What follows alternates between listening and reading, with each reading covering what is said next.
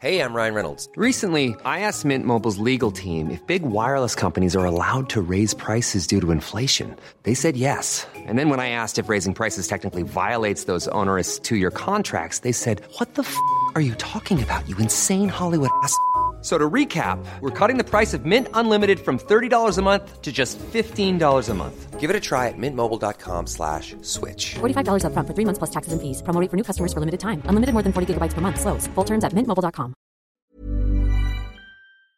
Bonjour à toutes et à tous, bienvenue dans le podcast Asseur. Hello Big Rusty, aujourd'hui le, prog le programme il est chargé, le programme il est chargé, on va parler de différentes actualités, dont Francis Ngannou qui là, euh, ça s'annonce assez compliqué avec l'UFC. Oh wow. Non, générique, parce qu'il y avait des lancement de générique. Soit.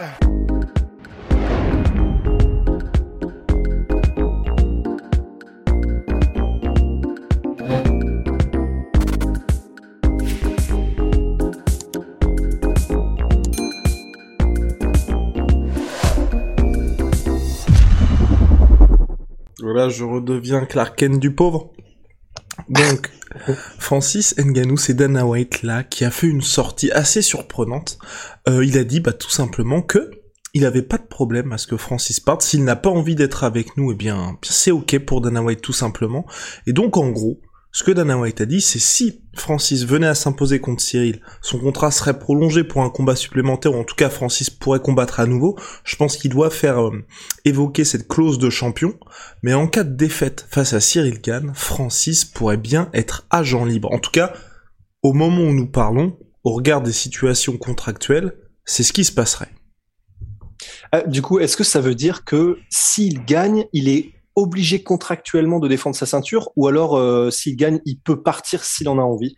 Ce que je pense personnellement, c'est qu'à mon avis, tu as la clause du champion qui fait qu'automatiquement c'est euh, prolongé pour un seul combat. En fait, je verrais mal, tu vois, Dana White dire euh, si bah de dire tout simplement s'il perd, il sera agent libre et s'il gagne, il va peut-être combattre avec nous une nouvelle fois, tu vois.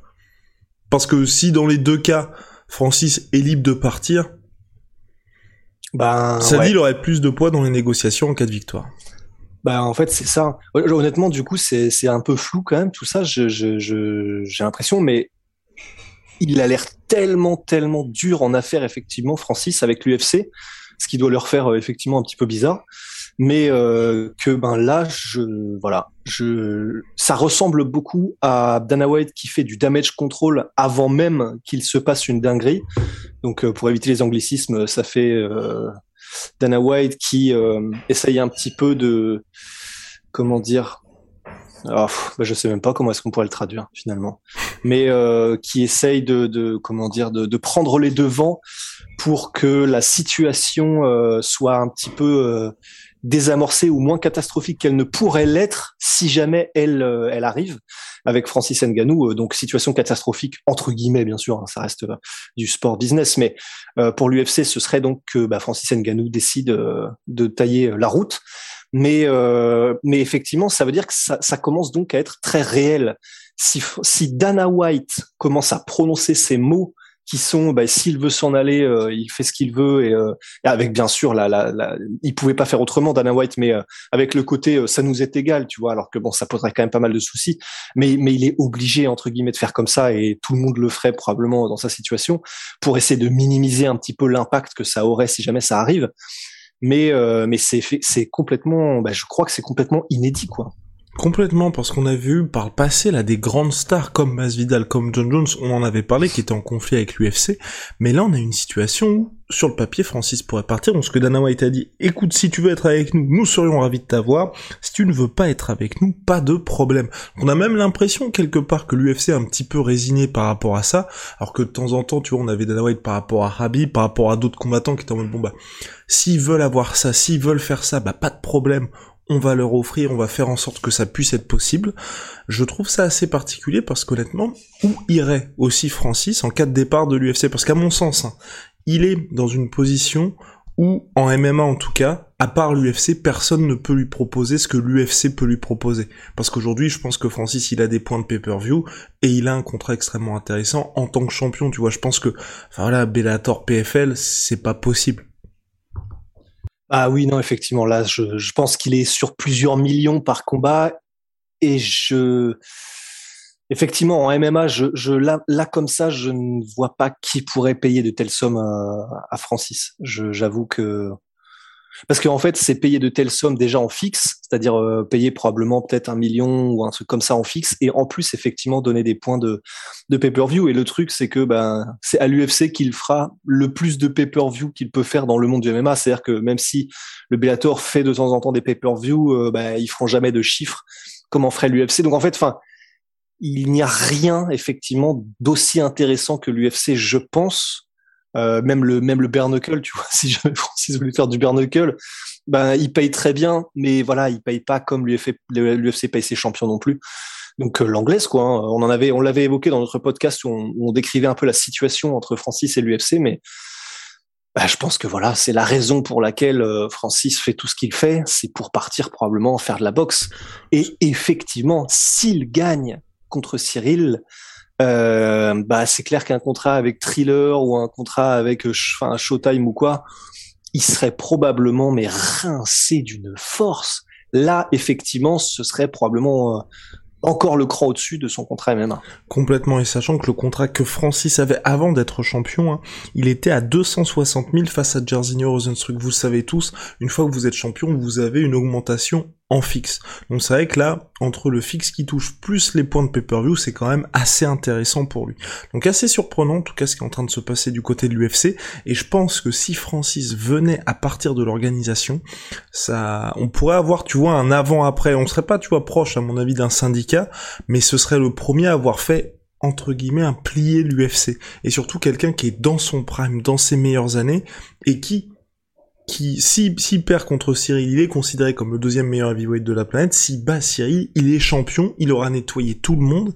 Et le fait que l'UFC n'arrive pas à garder ce gars-là, qui est quand même aussi une star, hein, c'est pas encore une star à, à mais je veux dire mondialement, Francis représente quelque chose. Ce serait assez important pour, euh, je pense, pour l'avenir du MMA. En tout cas, ça ferait peut-être date, à mon avis. Bah c'est clair et net. Enfin, t'imagines ce que le message que ça enverrait euh, à tous les sports. Euh, ce serait vraiment une première, c'est-à-dire euh, un champion qui a toutes les cartes en main, qui a explosé tout le monde et qui décide et qui dit et qui annonce haut et fort je ne veux plus être à l'UFC, je m'en vais. Ce serait, euh, bah, ce serait, ce serait absolument un précédent unique et. Euh... Hiring for your small business? If you're not looking for professionals on LinkedIn, you're looking in the wrong place. That's like looking for your car keys in a fish tank. LinkedIn helps you hire professionals you can't find anywhere else, even those who aren't actively searching for a new job but might be open to the perfect role. In a given month, over 70% of LinkedIn users don't even visit other leading job sites. So start looking in the right place. With LinkedIn, you can hire professionals like a professional. Post your free job on linkedin.com slash people today.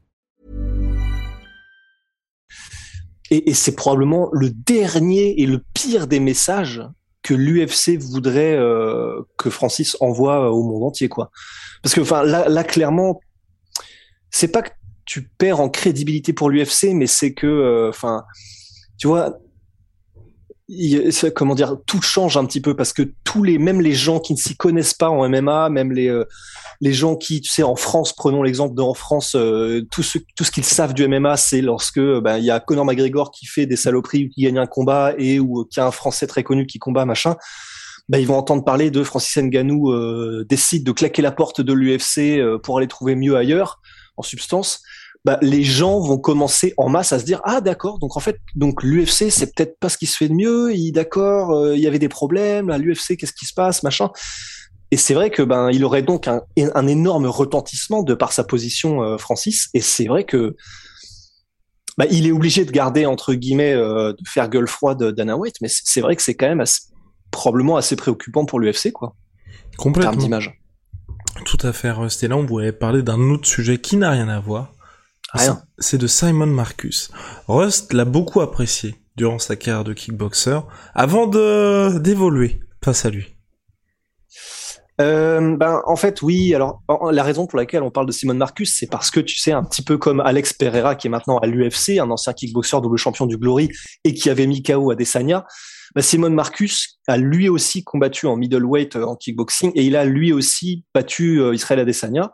C'est vraiment, c'est pour ça hein, qu'il qu'il est encore dans les dans les unes entre guillemets euh, des médias américains parce que entre guillemets ses performances ne sont plus exactement euh, au rendez-vous. Je crois qu'il a maintenant 35 ans.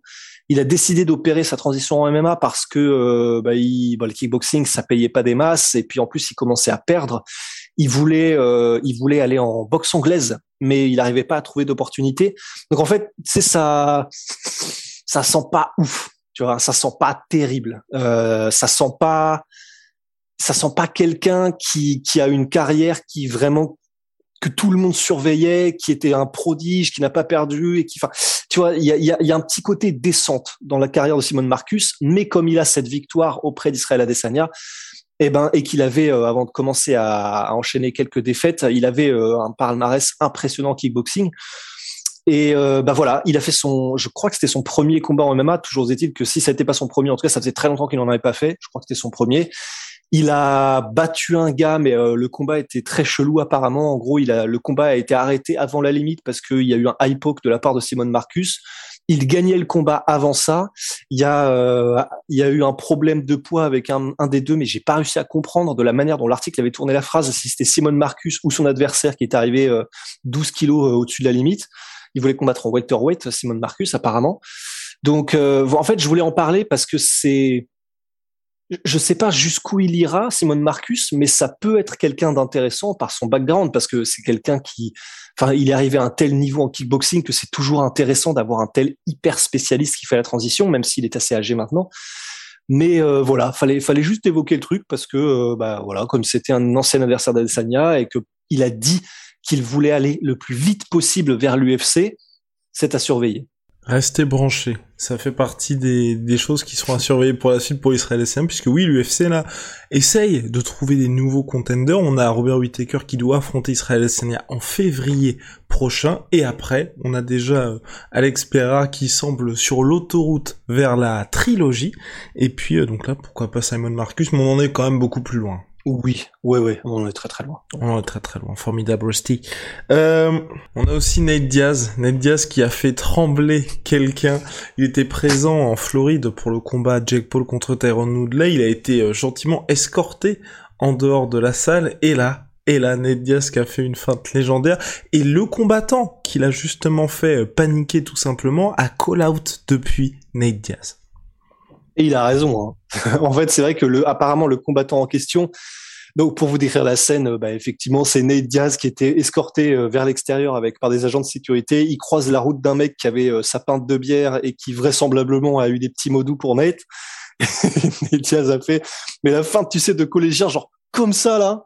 Et sauf que le mec a vraiment pris, c'est-à-dire que bah, visiblement il était, il était, euh, il a été surpris aussi et il a fait mais une fontaine de jouvence avec sa bière. J'avais jamais vu quelqu'un renverser une bière comme ça. 20 ans de carrière, j'ai jamais vu ça.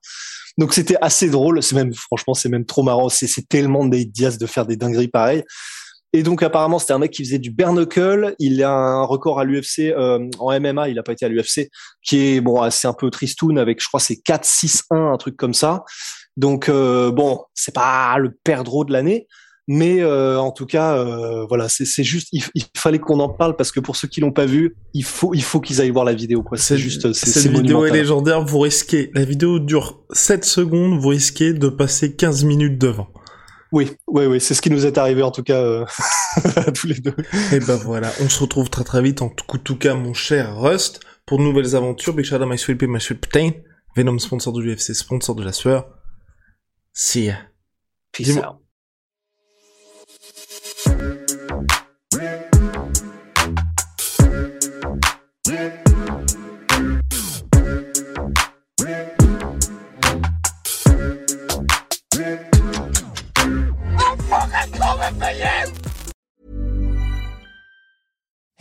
It's Danny Pellegrino from Everything Iconic. Ready to upgrade your style game without blowing your budget? Check out Quince. They've got all the good stuff, shirts and polos, activewear and fine leather goods, all at 50 to 80% less than other high-end brands. And the best part? They're all about safe, ethical and responsible manufacturing. Get that luxury vibe without the luxury price tag. Hit up quince.com slash upgrade for free shipping and 365 day returns on your next order. That's quince.com slash upgrade. Et voilà, c'est la fin de votre épisode du podcast La Sueur. Si ça vous a plu, n'hésitez pas à nous mettre les 5 étoiles sur Apple Podcast ou sur Spotify. Vous pouvez aussi nous laisser un petit commentaire, ça nous aidera beaucoup.